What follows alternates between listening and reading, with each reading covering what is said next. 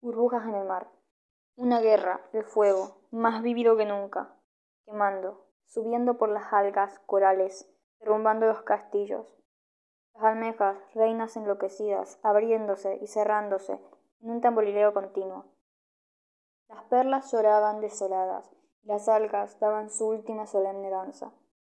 El aire seco llevando de aquí a allá el viento las cenizas la muerte llevando peces yo en una torre tan alta de cristal que se derrite cada vez más probablemente yo también me derrita y me reduzca a una materia minúscula partícula del viento átomo siquiera. Al menos podría volar.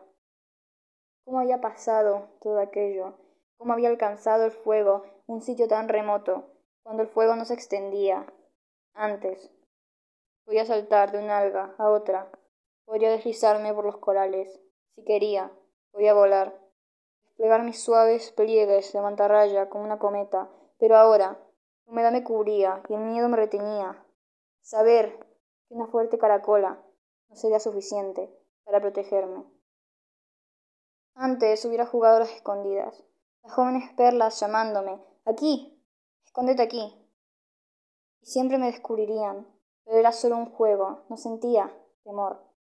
Podía salir de la almeja en tranquila seguridad y reírme volver a jugar pero tan antes de que descubrieran nuestra pequeña burbuja en el medio del mar